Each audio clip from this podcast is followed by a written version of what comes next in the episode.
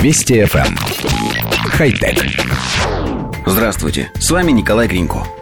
В 1985 году журнал «Наука и жизнь» опубликовал короткую заметку о том, что фирма Philips приступает к выпуску аудионосителя нового формата – компакт-дисков, пришедших на смену винилу, катушкам и кассетам.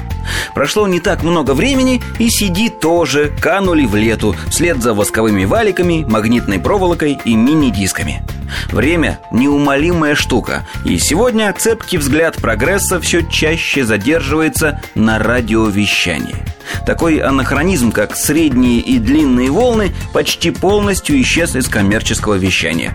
Похоже, настал черед и FM-радиостанций. Некоторые страны уже приступают к постепенному отказу от привычного FM-вещания, но лишь Норвегия решилась на серьезный шаг. Министерство культуры этой страны обнародовало план отключения радиотрансляции этого формата по всей стране. Вместо него планируется организовать вещание по технологии DAB – Digital Audio Broadcasting, когда по радиоканалу передается цифровой, а не аналоговый сигнал. Начало перехода на новую технологию назначено на 11 января 2017 года.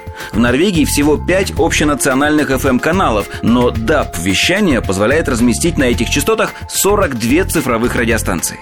Конечно, существует риск, что многие люди в день X останутся без радио, однако сегодня более половины норвежцев уже используют DAB-приемники, по этому показателю они опережают многие страны Европы.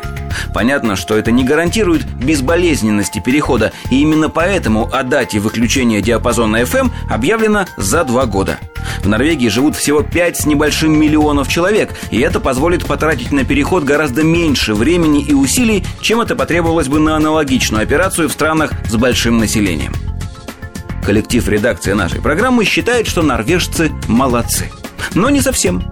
Конечно, технология FM-радиовещания давно достигла своего потолка и абсолютно не развивается уже лет 20 после внедрения РДС.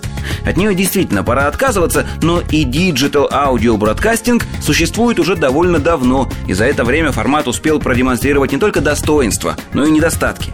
Мы не устаем продвигать в массы простую мысль. Все, что мы хотим передать или получить, нужно передавать или получать с помощью интернета – Текстовые сообщения, голосовые вызовы, видеоконференции, телевизионные программы, фильмы, музыку и, наконец, радиопередачи – все это уже сегодня интернет позволяет передавать легко, без потерь и почти бесплатно. Так что Минкульт Норвегии хоть и впереди планеты всей, а все же позади коллектива редакции нашей программы. Хотя... Вести FM. Эм. Хай-тек.